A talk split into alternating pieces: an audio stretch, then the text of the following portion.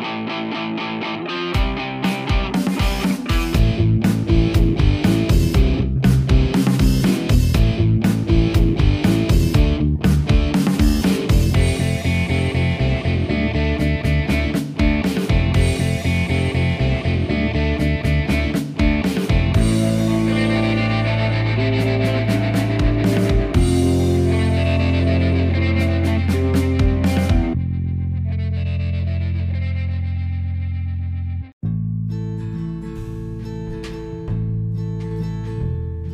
Bienvenidos al Aftershock una semana más. Este es el episodio 57 de su podcast Gamer. Eh, mi nombre es Rodrigo y me acompaña el señor Ruiz. ¿Cómo está, señor Ruiz? muy bien, gracias, señor Toledo. Que me alegra pues poder escucharte una semana más, poder eh, pues, estar en este nuevo episodio, a ver qué, qué nos depara el destino. Vamos a ver. Veamos, veamos. Bueno, primero que nada, esta semana queríamos queríamos hacer algo un poco distinto. Han habido temas muy interesantes, la verdad es que hemos expuesto muchos pensamientos y, la verdad es que los últimos tres capítulos dirían han estado bastante, pues todos me gustan, pero en particular me han gustado estos recientes. Em, y queríamos tocar un poco de, de, temas un poco personales. Ahora no, no me refiero a que les voy a venir a contar eh, cosas de mi vida. Si un día quieren, pues lo podemos hacer, pero no. Eh, el objetivo creo que el día de hoy es poder recordar esos momentos. Esa es, mi palabra, momentos.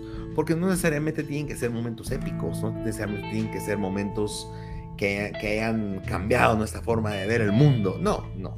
Pero son situaciones que hemos vivido con nuestro hobby favorito, que son los videojuegos. Eh, a lo largo de nuestra vida, puede ser que sea una anécdota de pequeños, tal vez de la semana pasada, no lo sé. Pero bueno, menos no sé los del señor Ruiz, los míos sí. Pero, pero yo creo que a veces esas cosas quedan perdidas muchas veces en nuestra memoria.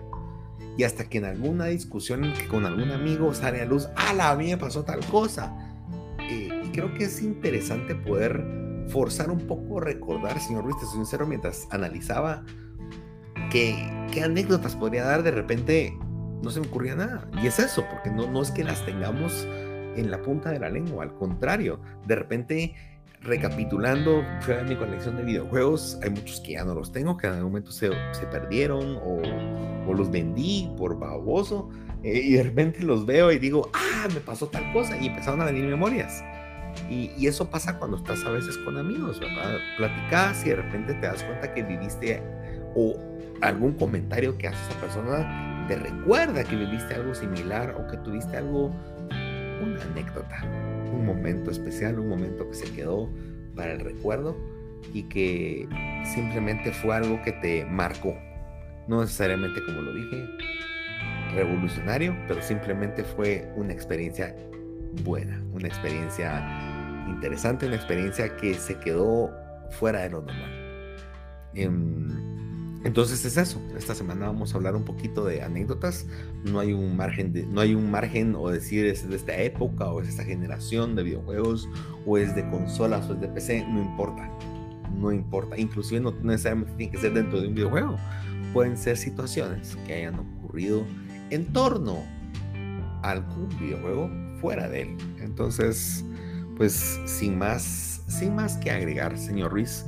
Em, ¿Tienes alguna anécdota que nos quieras comentar? Eh, sí, como, como lo dijiste, pues en el momento en el que planeamos esto y en el que decidimos de qué hablar, pues yo me quedé igual en blanco. Porque no es algo que, que tengas así como, ah, sí tengo esta carpeta y aquí tengo todo mi listado de las anécdotas o de las experiencias que he vivido eh, conforme ha pasado el tiempo. Y la verdad, pues no es así, va Solo es como cuando estás en una plática, estás, eh, no sé, la verdad, solo compartiendo cosas entre amigos. Eh, incluso tal vez estás, estás eh, en tus redes sociales y te aparece un post de X videojuego. Y ahí es cuando, cuando se te viene hacia la mente. Y es como, ah, este juego, pues me pasó tal cosa. Y hasta en ese momento es cuando recordas las cosas como las viviste y pues voy a tratar de hacer memoria pues ahorita. Tal vez se me viene alguna eh, extra, pero creo que pues una de las que de las que se me vino así rapidito pues fue eh, la primera vez que que, que o pues mi primera vez sacando un platino. Y este fue el de Days Gone. Yo yo no era mucho de, de platinar solo era como ah bueno termino el juego ya la verdad ni siquiera me, me, me fijaba tanto en los en los trofeos o misiones secundarias, sino que lo mío era terminar la historia y pues ya lo que viene, el juego tenía que gustarme demasiado como para jugarlo dos veces o como para hacer otras cosas aparte de lo que de lo que de lo que ya te eh, tenía la, historia principal. Ah, creo que en este pues no no hubo motivación de alguien más sino fue pura pura gana mía de, venir y decir, pues sí, sí lo puedo sacar, si es alcanzable. El juego es muy bueno. Eh, Days Gone para mí es uno de los mejores juegos que, he tenido la oportunidad de, poder probar. me gustaron mucho las hordas, eh, ir limpiando todo el mapa. Creo que fue una muy buena experiencia. Tal vez eh, también lo de ir en moto le, le añadí algo así muy único. No sé si único, pero único para mí. Entonces, eh, creo que ir armando tus estrategias, em, como matar a los zombies, eh, pues que como ir haciendo los upgrades en tus, en tus armas, en tus armas secundarias, eh, si usabas molotovs, si usabas las otras, no me recuerdo las otras que, que usabas como un galón, y no eran botellitas, sino que eran como las Napalm, creo que se llamaba. Eh, pero me disfruté mucho ese juego y creo que al momento de, venir y decirlo acá, pues, eh, pues es, un buen platino. Creo que al momento de, que alguien me pregunte cuál fue tu primer platino, pues decir Days Gone me, hace sentir bastante bien. Entonces creo que esa es mi primera, mi primera experiencia, mi primera anécdota de la noche. Buena, buena anécdota, señor Ruiz. Fíjate que hay algo muy interesante con, Days Gone que vos mencionás y es que para mí, mi resumen de Days Gone, si alguien me dice, vendémelo, quiero ver cómo lo juego, quiero ver si me interesa, para mí ese es, es el juego que The Walking Dead nunca tuvo. Yo creo que es un error que muchos videojuegos de zombies, yo sé que aquí no son zombies, son freakers, pero, son zombies la verdad. que la mayoría de videojuegos de zombies eh, tienden a tener como medio forzada una historia. Por supuesto, Days Gone la tiene, tiene historia, pero me encanta el tema de poder administrar tus recursos y que es, es supervivencia prácticamente. Como vos decías, tengo que planificar, necesito atacar esta horda que está obstaculizando un objetivo que yo tengo o que necesito cumplir. O a veces simplemente te la topabas y tocaba hacerle ganas con lo que tenías. Eh, a mí me pasó alguna vez que la horda me hizo lata varias veces y, tú, y era como un como venganza tener que irla a buscar y, y, prepararme de tal manera que llegué y no tuve misericordia de ellos. O sea, por supuesto ya llegué más con, con muchos más upgrades, tenía un montón de cosas extras, pero ese tipo de juegos a mí creo que lo jugamos al mismo tiempo y por eso creo que también tiene un lugar, fue, fue interesante poderlo jugar al tiempo, a nuestro ritmo por supuesto, pero la verdad es que sí es de esos juegos que creo que exaltan el nombre videojuegos. Porque eso es, es que te den un sandbox y te den opciones para hacer cosas. Y me parece excelente tu, tu, recuerdo. Em, la verdad es que, te soy sincero, tenía otros, tenía otros, pero aprovechando que mencionaste, no por Days Gone, pero el hecho de, de pues vamos a definir un sandbox. Sandbox es una caja de arena, o así se le llamaba hasta ya por la era del, PlayStation 3 o Xbox 360 a los juegos que eran en el mundo abierto, en donde podías hacer lo que quisieras. ¿Por qué sandbox? Porque usualmente un niño cuando está en una caja de arena es jugar lo que querrás. Puedes hacer un castillo, puedes hacer surcos, puedes hacer pistas, lo que querrás. Entonces ese es el, el término, ¿verdad? Entonces, para mí Sandbox no solamente es que sea mundo abierto, sino es que el desarrollador o el videojuego te deje experimentar. Que no solamente sea pasar por un corredor y matar enemigos y disparar, por ejemplo, o agarrarlos con espadazos, sino que el juego tenga suficientes elementos para explorar y hacer cosas. Y esa es una de mis anécdotas. Mis anécdotas es haber pasado 27 veces Metal Gear Solid 2. Eh, quiero resaltar que eran tiempos muy difíciles, no tenía mucho dinero para comprar muchos juegos. Y ese año 2002 fue, porque yo compré 2001, cuando salió 2002 que lo jugué, todo el año le di, por supuesto, tenía otros juegos que jugar, pero la magia de ese juego no es repetir una y otra vez la historia. La historia es caso aparte, para otro episodio lo hablamos pero si algo me gustó del videojuego es que tenía tanto easter eggs o secretos por encontrar y a veces ni siquiera eran secretos, simplemente eran elementos en el videojuego que agregaban un valor al explorar. Entonces hay cosas tan sencillas como encontrarme en una de las bases enemigas plantas, por ejemplo, plantas que estaban creciendo en una maceta, por así decirlo, de esas que largas que adornan algún corredor y darme cuenta que si las pateaba las hojas caían. Ahora, ese es un elemento hoy, hoy en pleno 2021. Eh, con la tecnología que tenemos, hay juegos en los cuales hay un arbusto, le disparas y no pasa nada. A eso me refiero. Hace 20 años alguien se dedicó a, simular que una hoja caía, el movimiento de la hoja, y que mientras más le pegabas, la hoja más se movía y caía. Eh, lo mismo con el baño. Yo entraba al baño y si caminabas enfrente del, del secador de manos, sonaba. Entonces, ir explorando todo eso, eh, le disparaba a los vidrios del baño, de repente eh, me pasaba algo. Eh, en el juego vos puedes agarrar revistas que encontrás, que es como revistas, por así decirlo, de, de, modelos, ¿verdad? Entonces, bien, venís y, y, ponías la revista en alguna esquina y si venía un enemigo, por ejemplo, y miraba la revista, lo podías distraer con eso. El enemigo se acercaba, era como, oh, que estoy leyendo, y se ponía a leer la revista. Entonces, pues, si podías pasar atrás de él, lo podías disparar, lo podías ahorcar. Entonces, jugar con, con la inteligencia artificial, jugar con lo que te daba el escenario, hacía que yo pasara horas en el juego sin meterme en la historia. Simplemente era explorar qué más me dejaba hacer el videojuego, eh, qué más podía explorar. Eh, y entre esos era, una vez fui a abrir un baño, puse la revista en el piso del, inodoro antes de llegar al inodoro y, hice un movimiento para atraer al, soldado. El soldado llegó, vio la revista y cuando se puso a leerla, yo llegué, leí, le di una su patada por atrás, un, su uppercut le llaman. Eh, terminé con una patada y el soldado cayó sentado en la taza del inodoro inconsciente. Por supuesto, como buen juego adelantado a su tiempo, tenía su modo cámara. Saqué la cámara, le tomé la foto con las estrellitas dando vueltas en su cabeza y para el recuerdo, como logré dejar a un soldado inconsciente sentado en la taza del inodoro. Entonces, el juego, estoy, estoy contando una mini fracción de lo que el juego te permite hacer. Por supuesto, los, los controles no eran tal vez los más cómodos, pero te permitía. Y, y así como eso, habían cantidad de easter eggs, habían pósters pegados.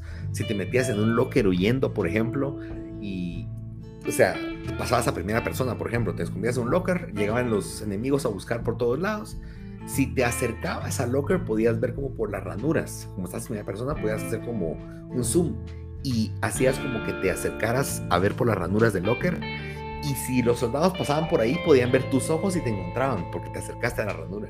Entonces tenías que mantenerte alejado. Y pasaba algo curioso, a veces habían pósters pegados también de chicas adentro del, del, closet. Entonces me recuerdo que alguna vez yo me agaché para que no me vieran porque esa era parte y ellos alumbraban con la linterna dentro del, del locker adentro de, las ranuras, entonces tenías que agachar para que no te dieran. Y me recuerdo que me acerqué y resulta que si hacía zoom a donde estaba el póster de la chica, hacía como que Sol Snake le diera un beso. Soy un...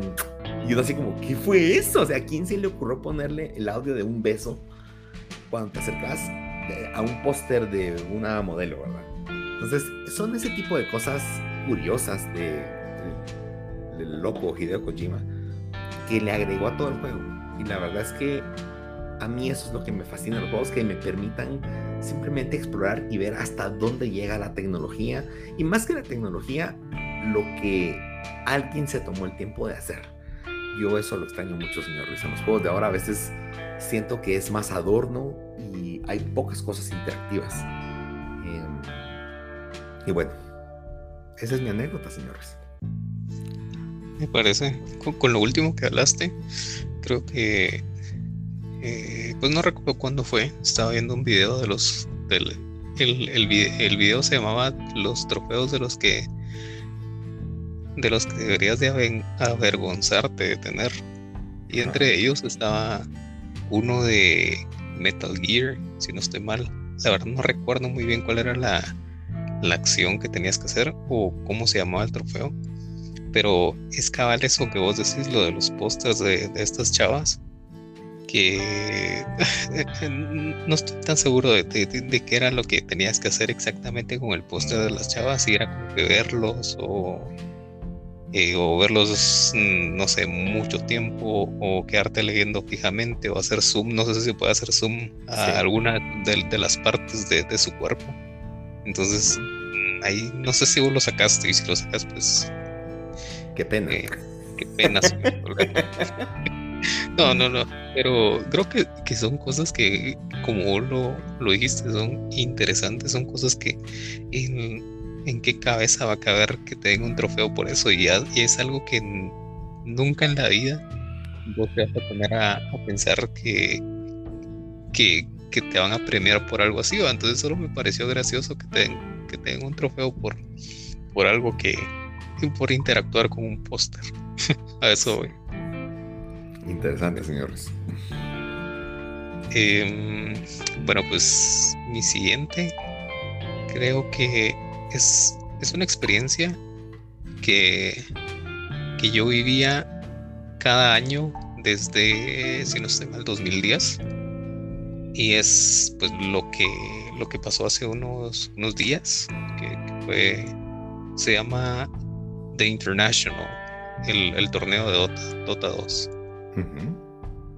Y pues creo que ya me faltaba volver a sentir esa, esa adrenalina, ese, esa emoción, pues no soy yo el que estoy jugando, imagínate los profesionales que están jugando, pero la verdad yo ya, ya no soy como que eh, fan de algún, de algún equipo, de los de mis tiempos, imagínate ya por el 2010, que fue el primero. Eh, lo vi, el segundo también lo vi, el tercero también, el cuarto creo que ya no lo vi por los horarios que creo que lo hicieron en eh, no recuerdo, yo estaba en la universidad y cada las partidas eran en la tarde y yo, ah, no puedo ver nada. Em, después hicieron uno en China, ese me lo perdí porque ahí sí los horarios eran en la noche, ¿sí? tipo 12 de la noche. Pero creo que es un juego que, que me trae muy buenos recuerdos de cómo conocí a, varias personas, de, de las desveladas que nos dábamos así aunque tuviéramos el, al otro día tener que madrugar para ir a la U, entregar un proyecto, eh, un examen, era como, bueno, voy a estudiar, pero bueno, démosle una partida, pues y nos juntamos y tratamos y, y sabes que eso es mentira, una partida y es como, un hombre, otra rápida, mucha, y, terminabas con tres, ¿no? Eh, pues creo que le tengo un cariño pues muy bonito ese juego. Y me dieron ganas de jugarlo otra vez. Lástima que mi compu no está, no está funcionando muy bien. Pero, pero creo que, eh, no sé, la verdad no sé, es, es, es, un, es un dilema cuando la gente dice así como, ay, pero ¿por qué estás viendo a gente jugar? Eh, pues es lo mismo los que miran el fútbol, ¿va? Pues no están jugando, no se emocionan y es como sienten eso. Entonces es lo mismo que yo siento cuando cuando miraba las partidas y era como que, ah, la gran le van a dar la vuelta y, y, te lo juro, la, eh, el domingo me lo disfruté, me, desperté temprano. Eh, eh, lo hicieron en Europa, en Rumania, si no estoy mal. Y pues las partidas empezaban así tipo 3 de la mañana. Yo me levanté a las 4 de la mañana a verlo, para verlo en vivo, no quería verlo en repeticiones y estuve ahí hasta las, si no estoy mal, 11 de la mañana, que fue la última partida. Era el mejor de 5 y jugaron hasta la quinta partida porque pues iban 2 a 2. Eh, y es una emoción que, que de verdad pues no puedo escribir. Era como, ay, ¿quién va a ganar? No le iba a ninguno de los dos, pero quería, quería saber quién se iba a llevar los, los 18 millones de dólares a, a su casa. Qué platal. Sí. Estuvo muy bueno, entonces creo que esa es una experiencia, es una anécdota que pues traigo desde el 2010 y que pues cada año trato de, de revivirla de esa manera. Muy bien, muy bien. Interesante. Es como tu Super Bowl. Eh, no, el Super Bowl también me gusta mucho, pero son solo un día. El, este, este torneo sí son como dos semanas, dos, tres semanas. Dos semanas. Mm, Aunque el Super Bowl, si miras toda la temporada, te dura muchos meses. Ah, bueno, eso sí también. Desde siempre estoy pendiente también. Entonces, me gusta bastante. Sí, los deportes. eh, al final es un deporte, es un esport. Eh, pues al final de cuentas, de verdad despierta muchas pasiones. En sí, el deporte, de verdad. El fútbol, por ejemplo, es casi una religión para muchas personas, aunque no lo acepten. Pero tiene el patrón muchas veces de lo que una, alguna religión podría provocar en las personas. Eh, sin que, bueno, hay gente que sí le puso hasta Dios a algunos jugadores, ¿verdad? Pero esa es otra historia. Eh, ok. Bueno, ahora voy a proceder con una de mis anécdotas del colegio. Eh, esta es súper sencilla, súper práctica y al mandado. Eh, no sé si le pasaba a vos, señor, señor Luis, eh, Luis, pero a veces, pues, a veces cuando tocaba salíamos del colegio. eh, personalmente, donde yo estudié, todos vivíamos como muy lejos uno del otro. Entonces, ir a la casa de alguno, ir a hacer alguna tarea, investigación o proyecto, tendría que pues nos íbamos en el bus a su casa y pasábamos ahí hasta las 8 de la noche hasta que llegaban por nosotros y a cruzarme la ciudad. Eh, esa vez me recuerdo que aprovechábamos que ya, ya, ya que estábamos entre cuatro, entonces a veces nos juntábamos a jugar antes de empezar el proyecto o a veces jugábamos hasta las 6 de la tarde y corríamos con el proyecto en dos horas. Pero me recuerdo que acababa de salir o tal vez llevaba unos meses de haber salido Gran Turismo 3 yo estaba loco por el juego, me acuerdo que en el colegio yo hablaba de él a la mucha y las gráficas y etcétera. Y, y me recuerdo que en algún momento era, alguien me retó o me hizo el comentario, "Va, pero si tanto hablas, al menos veamos si de verdad sabes jugar, ¿va?". Y me recuerdo que me sentí así como, ah, ok, ¿por qué? A final de cuentas, eh, por supuesto había sacado toda la licencia, sabía como lo básico, pero pues no es lo mismo cuando ya te pones a jugar de repente, a la, qué mal quedar mal, ¿verdad? Eh, pues me recuerdo que estábamos varios, había hombres y mujeres, estábamos en, en la sala de este mi amigo, eh, zona 16 me recuerdo, estábamos jugando, su tele grandota, tenía una telesota, por supuesto estamos hablando del año mm, 2000, 2001, si no estoy mal, 2002. Eh, eso quiere decir que las teles eran de aquellas viejitas, ya que cuando eran aquellas profundas, pero era una telesota como de 60 pulgadas, en su momento era gigante. Y me recuerdo que agarré un carro de Fórmula 1 y, y yo, a la puchi, no puede ser. Y andaba como con miedito, porque sabía jugar, pero era como, quiero saber si sí. Y en mi estrés por ganar, cuando empezamos la carrera, eh, era contra otro el reto, me recuerdo. Y, y estaban viendo varios. Te lo puedo prometer, señor Luis. Jamás de los jamases, en ningún juego de Gran Turismo he tenido una carrera tan perfecta.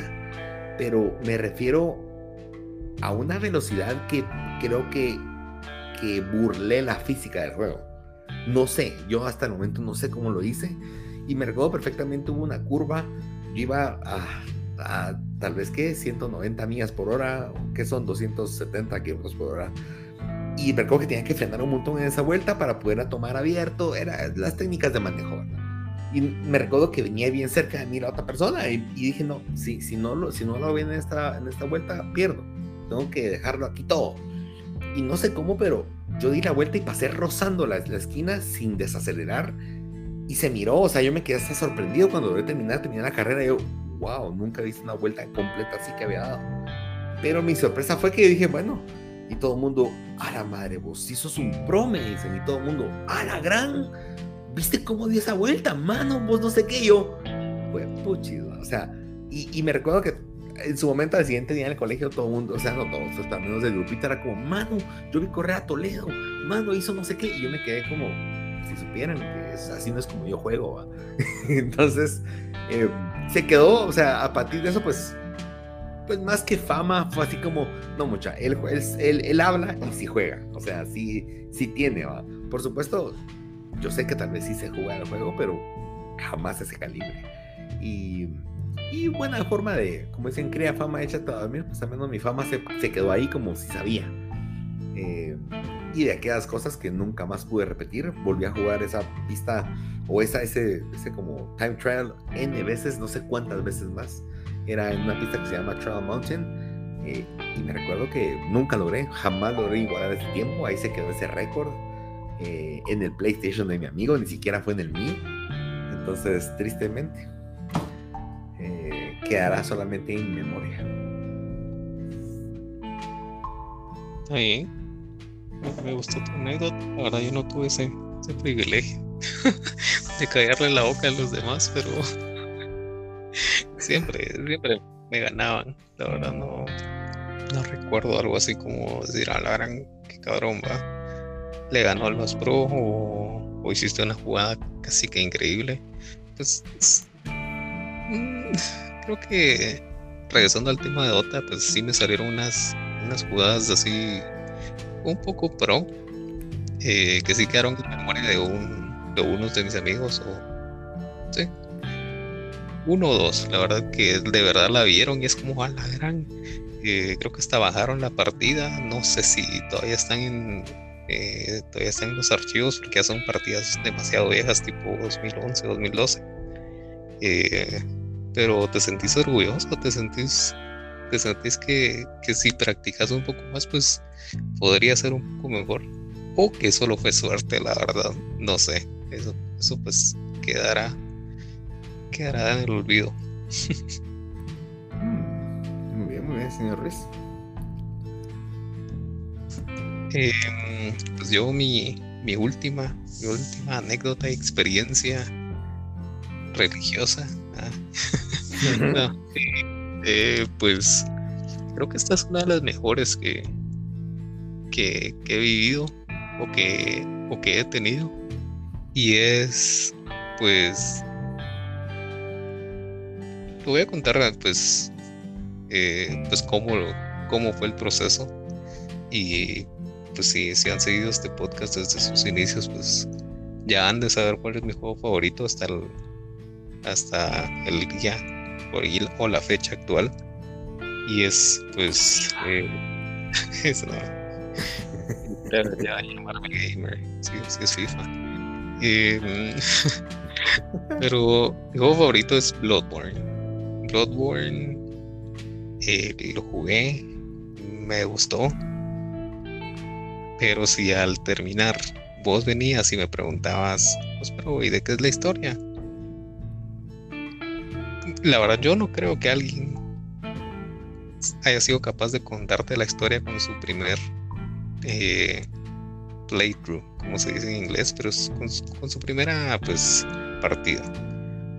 Mm, creo que no te enfocas tanto en eso y creo que lo tendrías que jugar dos o tres veces para poder entenderlo. Yo lo jugué la segunda vez y pues nada.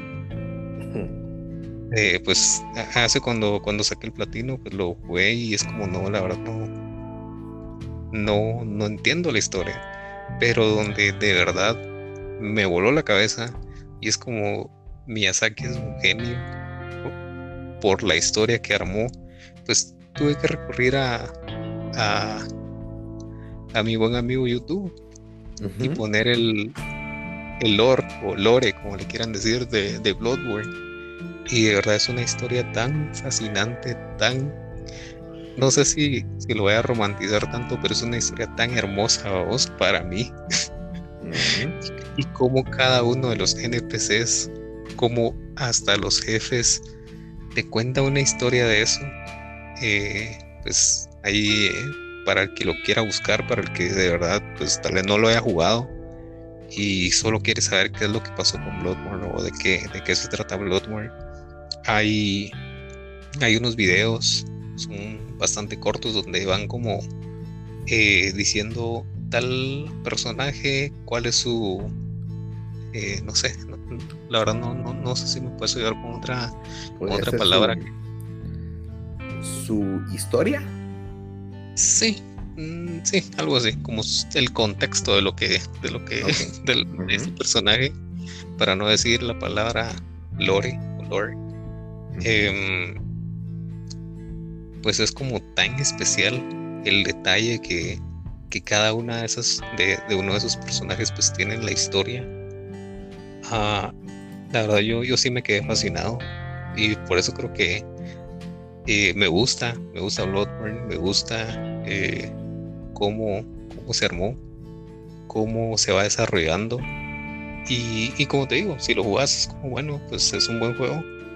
Pero si de verdad te enfocas en, la historia, eh, comprenderla después es, es un universo pues muy que te va revelando muchos secretos. Entonces creo que cuando ya lo jugás y miras esos videos es como, ah, por eso pasó esto. Ah, y, así.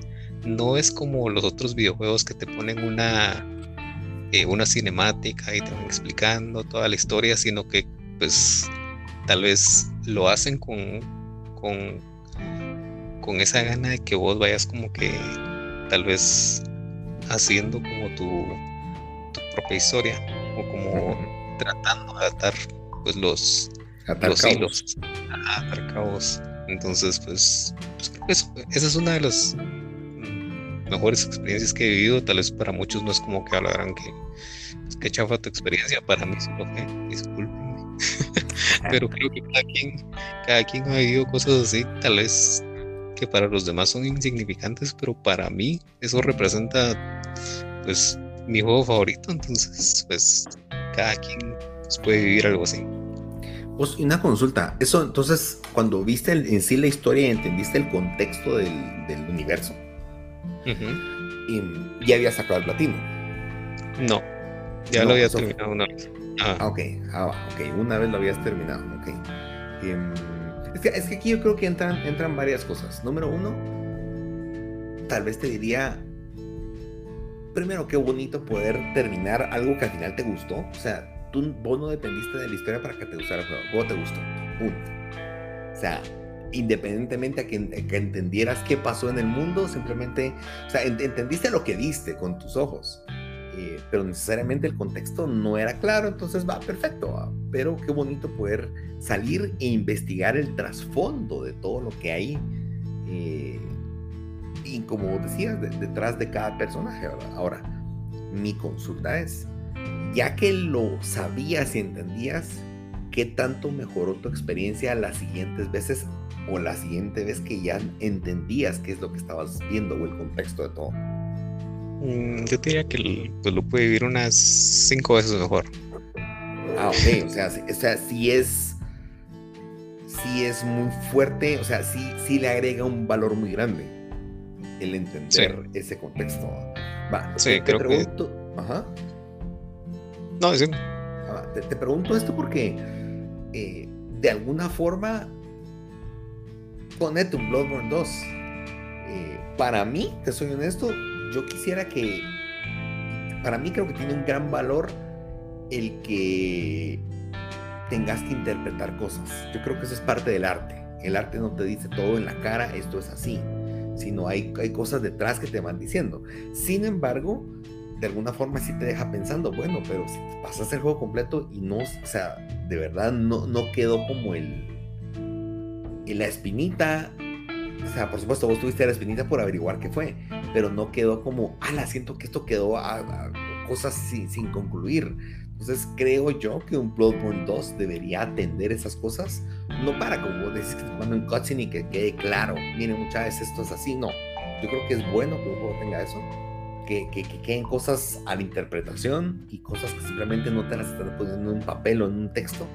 Eh, pero creo que es importante que sí sea un poco más claro el juego.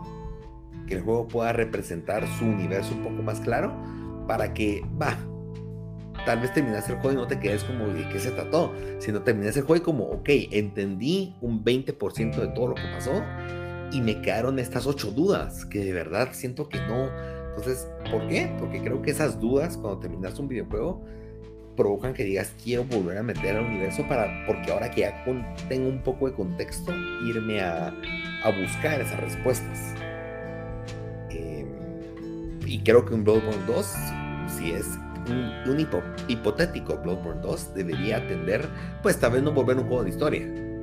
Pero pero si es tan bueno el contexto cuánta gente se quedó sin entenderlo y al final es testamento de qué tan bueno es el juego y qué tan bueno es el gameplay, que tanta gente lo haya pasado y te aseguro que no todos los que lo han pasado entienden exactamente la historia.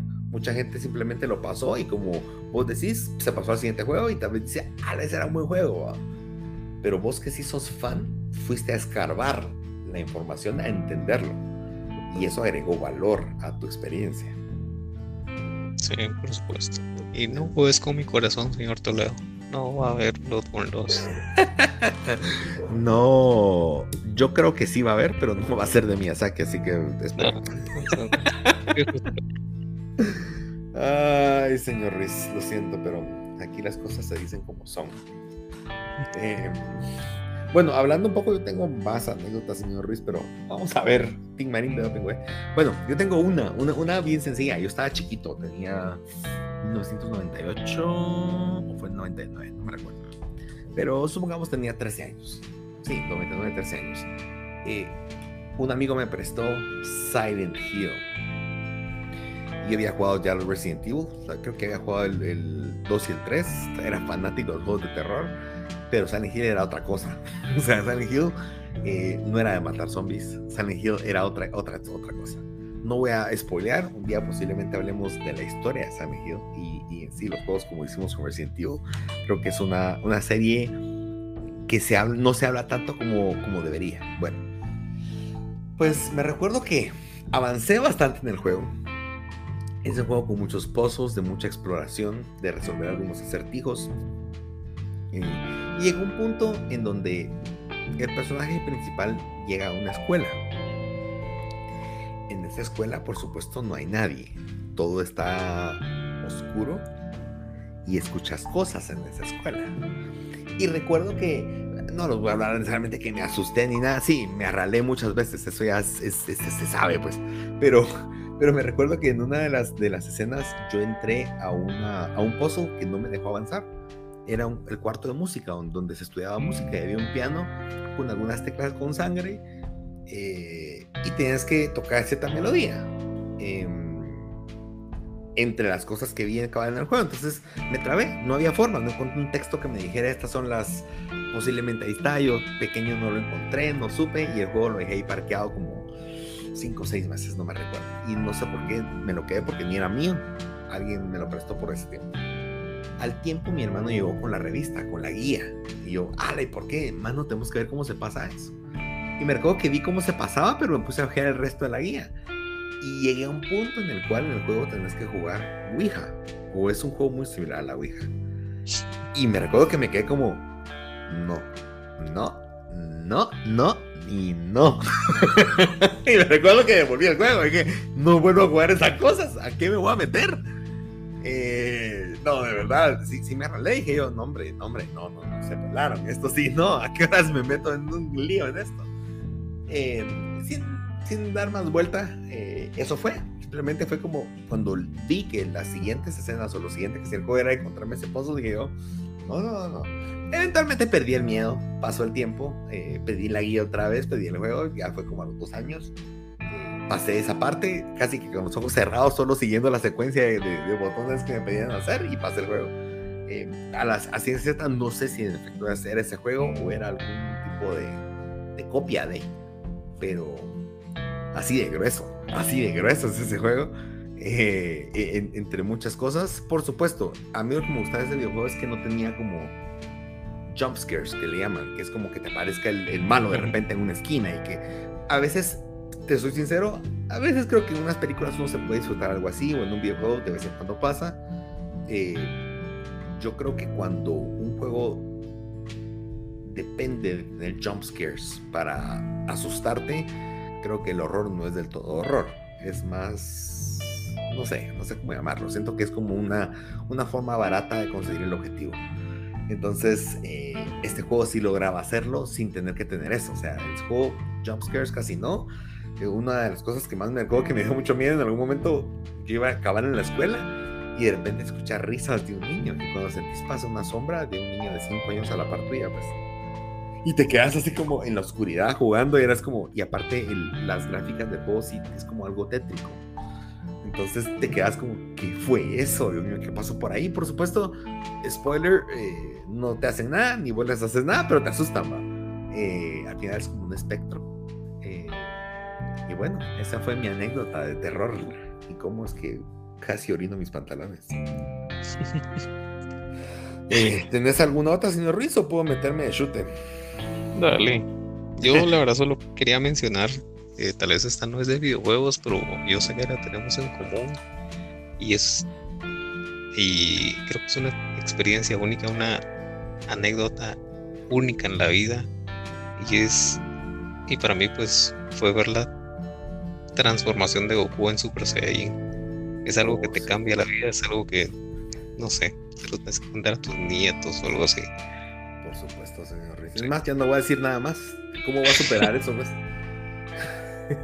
No, creo que eso es algo que cualquiera en su infancia, pues de, los que son de los que 80s, 90 pues eh, tuvieron el placer de ver algo, algo bueno, caricaturas de verdad.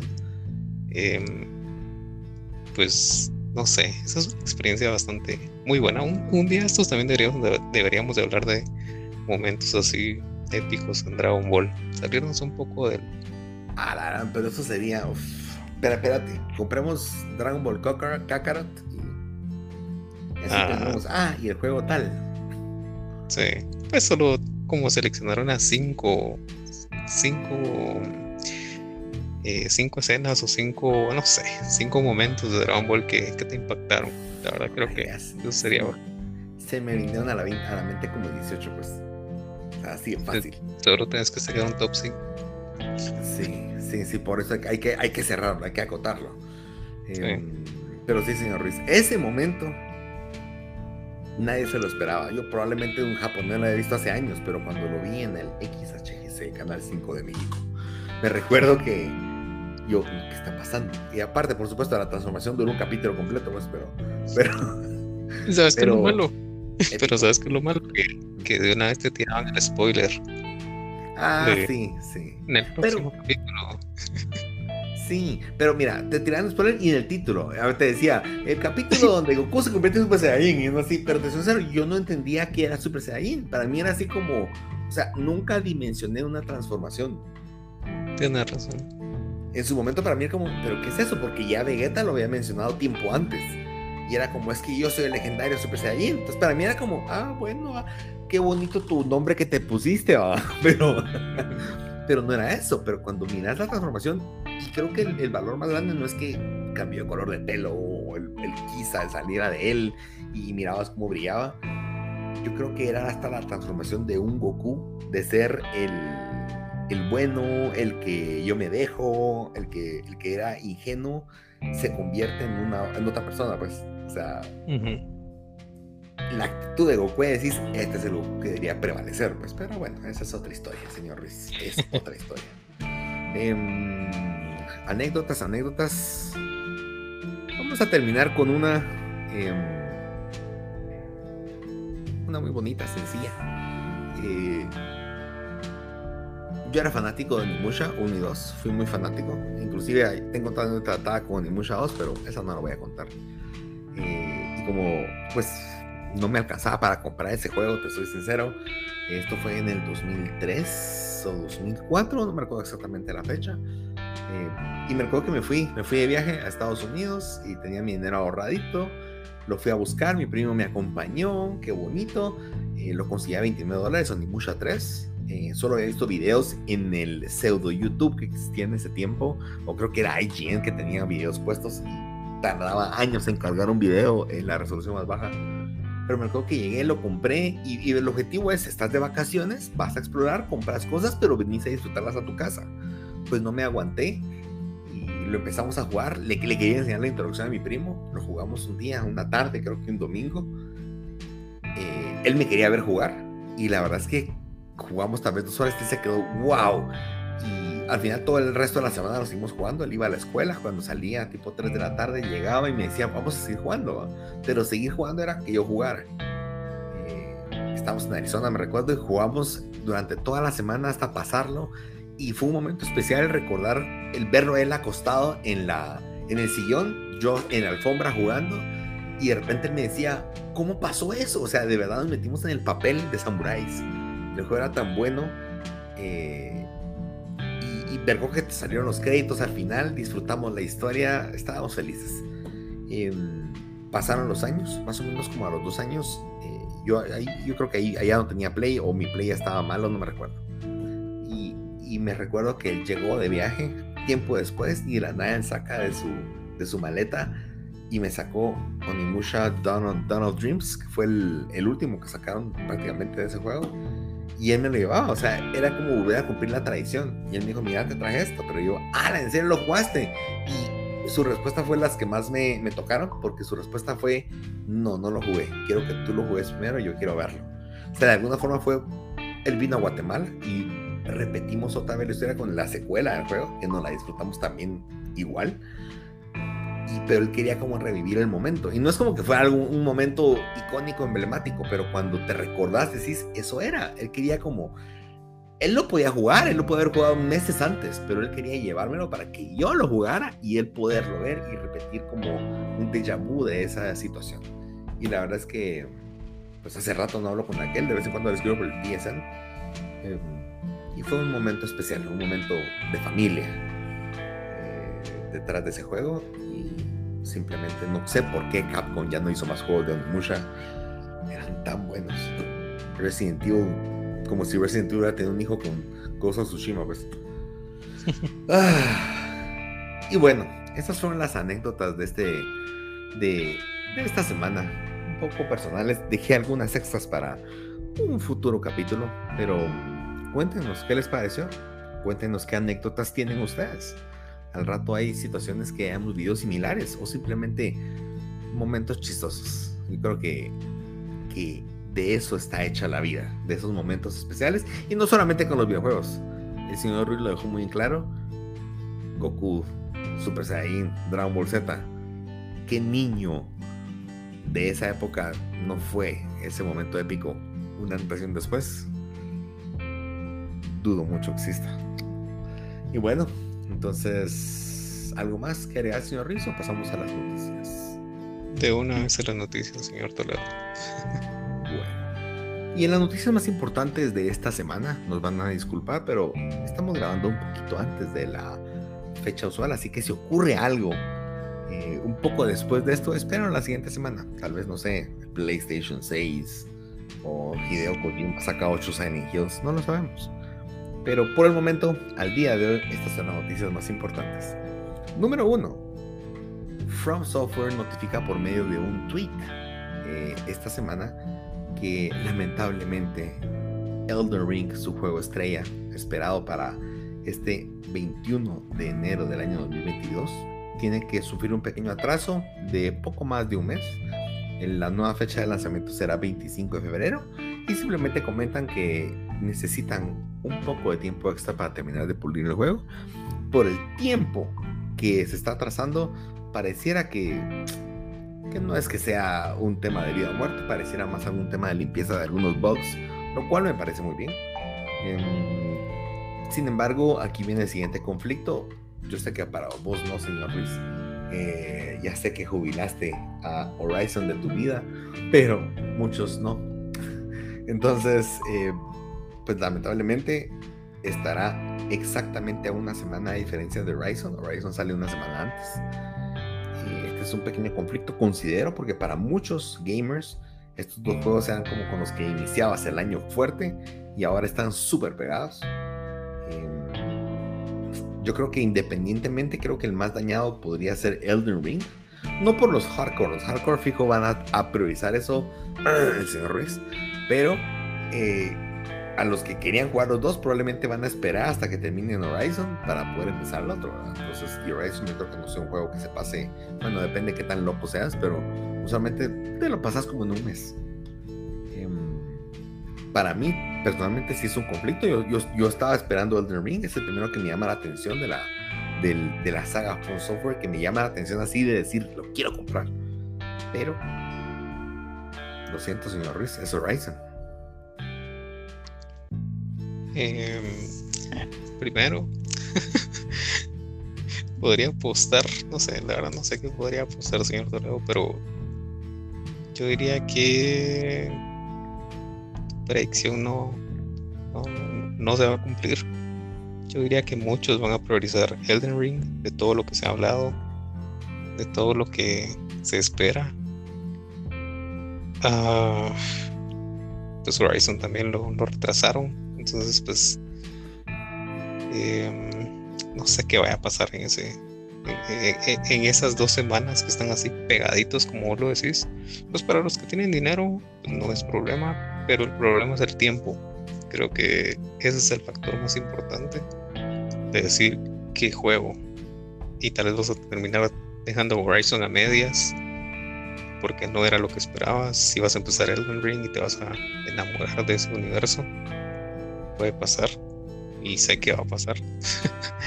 Pero, eh, pues no sé, la verdad no sé qué, qué, nos vaya que nos vaya a deparar, el futuro en, ese ámbito con esos dos juegos tan, tan pegaditos.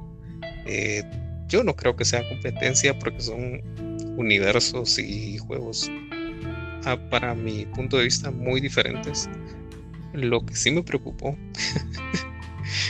es que es que ya habíamos hablado de esto en, unos capítulos anteriores. Yo te decía que uno de mis miedos es que solamente vinieran y que sacaran un tweet así como o un comunicado como, como lo hacen y decir no, ya siempre, siempre no, no va a salir en la fecha que dijimos, eh, va a salir eh, dentro de otro mes o otros dos meses o seis meses y que tiene que hacer uno pues simplemente esperar Em, eso eh, pues es lo que pues, no me gusta.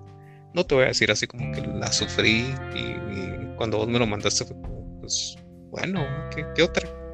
Eh, más ahorita que ando así como muy atípico en el ámbito de, jugar, pues tal vez por eso no me pegó tanto. Muy bien, señor Ruiz, muy bien. Como dato curioso, me puse a investigar, lo siento mucho, pero necesitaba saber las diferencias, no más que las diferencias, o cómo podría afectar a Elden Ring salir después de Horizon. Y em, pues al final de cuentas yo sé que el gameplay es distinto, pero sigue siendo un juego de los top, por así decirlo. Y muchos gamers pues van atrás de todos los juegos top hasta pasarlos, ¿verdad? o es usualmente lo que sucede en el mercado europeo americano, que la gente paga sus 60 dólares o 70 dólares ahora.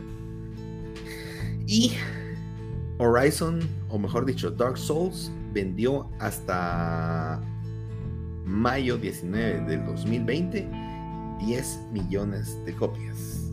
Dark Souls 3. Estoy tomando Dark Souls 3 porque es el juego, pues podría decirse el que más ventas tiene de la serie Souls, ya que está en todas las consolas, no es como Bloodborne que se divide y solamente son ventas de PlayStation. Entonces, esa es una.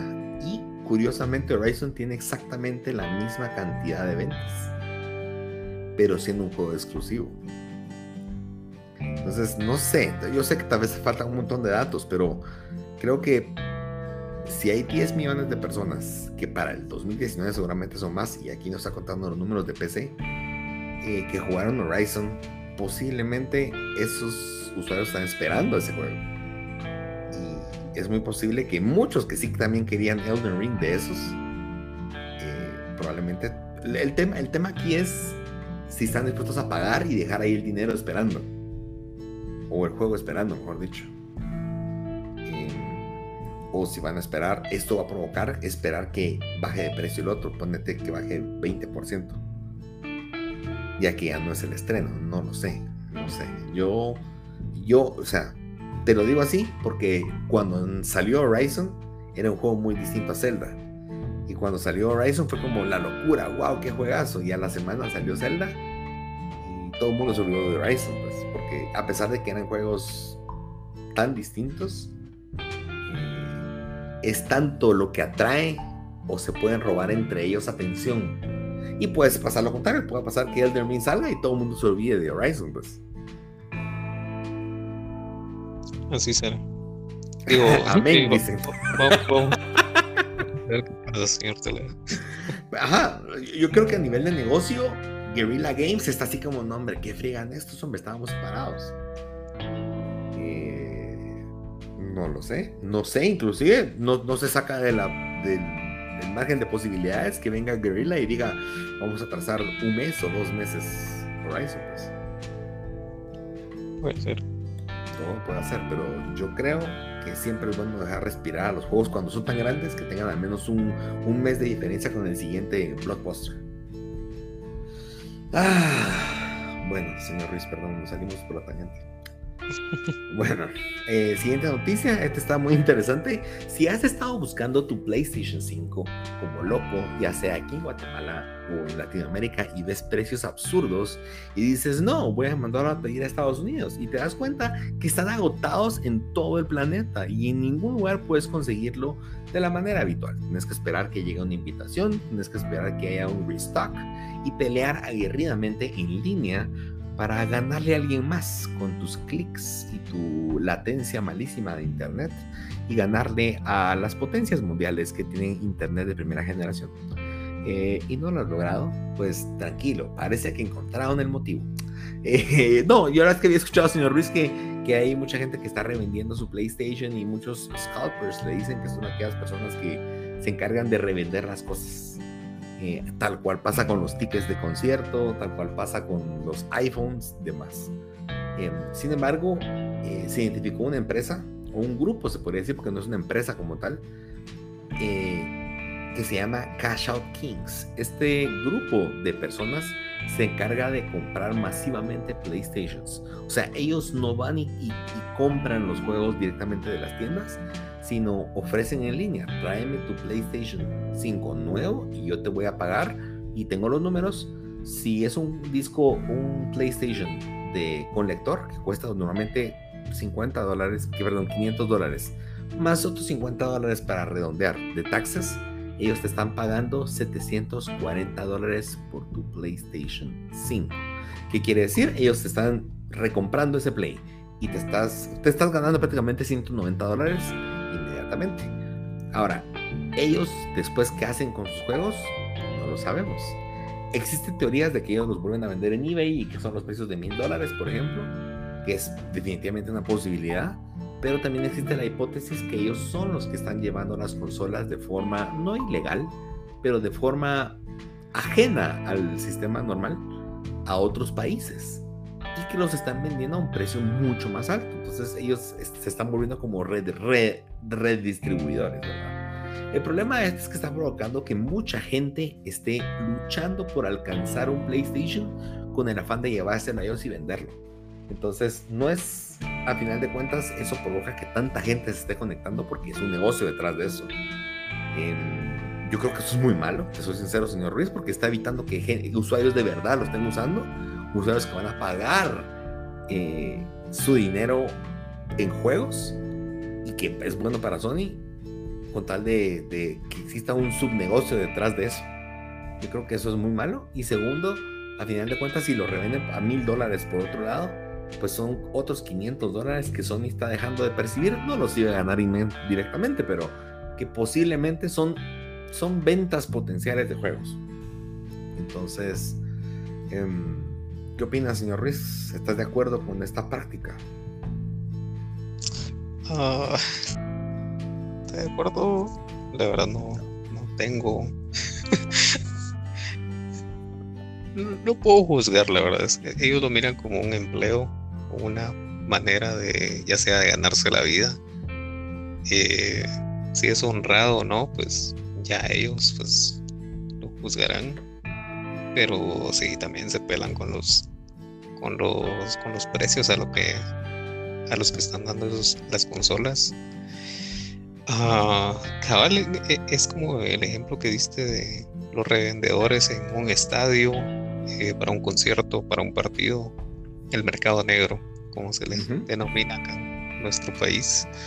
Pues no, sé, la verdad, no sé qué opinar de eso. Creo que pasa lo mismo con las consolas. Si ahora quieres tener la experiencia de, de jugar en tu PlayStation 5, pues, y de verdad ya no puedes esperar, eh, pues que queda eh, ahorrar más y sacrificar, yo que sé, un, par de juegos eh, o un control. No sé, la verdad. la renta. Pues creo que hombre, tampoco. no sé. Por eso yo puse los, los, ejemplos de, accesorios de las consolas. Tampoco dejar de pagar tu renta o dejar de pagar la luz, ¿verdad? Sino porque si no, después no vas a poder conectar tu Play. Vas a tener Play, pero no vas a tener luz. Entonces, va a salir eh, regresando al tema, pues eh, ya, ya es decisión de cada quien si quiere comprar a esos precios, pues sumamente eh, grandes y sin conciencia. Ah, pero tocaste un buen punto, es lo de los juegos. Son consolas que ahí se van a quedar, que no se están vendiendo. Y esos ya podrían ser, pues no sé, una, una suscripción de PlayStation Plus, eh, eh, juegos en oferta, cosas que le generen dinero a Sony. Entonces, pues creo que también deberían de, de de poner atención a eso. Pero no sé, la verdad no sé qué podrían hacer para, para que ya no pasen esas cosas. Sí, yo creo que están haciendo lo que pueden, pero creo, yo creo que en ese sentido está en las manos de los usuarios. El mercado es el que tiene que provocar las cosas. Si no compras de revendedores, así de sencillo, no hay negocio. Sí. Pero obviamente uno, uno lo dice fácil, pero manejar a las masas o aquel emocionado feliz porque vio un video y va y gasta extra, pues cada quien hace lo que quiera con su dinero. Pues. Mm, bueno, bueno, y esas eran una de las noticias. Y la última, em, pues hay un reporte de Microsoft ahorita para finales de, de junio que cuenta de junio a junio prácticamente todo lo que fue junio en el cual ellos tenían forecasteado que querían crecer un 46% su base de Game Pass. Em, Xbox ha hecho malabares, cuánto juego no ha metido al servicio. Eh, ellos tienen una promoción que si inclusive estuve a punto de, agarrarla, que te dejaban, si agarrabas el último y te dejaban tus primeros tres meses a un dólar. Y el objetivo es que te suscribas, por supuesto, por un dólar, que rico y después de eso te empiezan a cobrar ya tu cuota. Eh, y es ah, como funciona Netflix, como funciona cualquier otro. Así funciona. Eh, sin embargo, lamentablemente ellos no pudieron llegar a, esa, a ese número. Crecieron un 30%, lo cual es bueno. Crecer un 30% es mucho. Sin embargo, no es el forecast o no es la proyección que tenían estipulada. Em, lo cual a mí me pone a pensar muchos motivos para el cual no haber llegado a eso teniendo tan buena oferta y es, número uno, tal vez la más sencilla, es falta de interés. Que en definitiva no es lo que los usuarios están o no, o no están moviendo el mercado a lo que ellos querían. Y mucha gente es como, qué bonito el servicio, pero no están los juegos que yo quiero.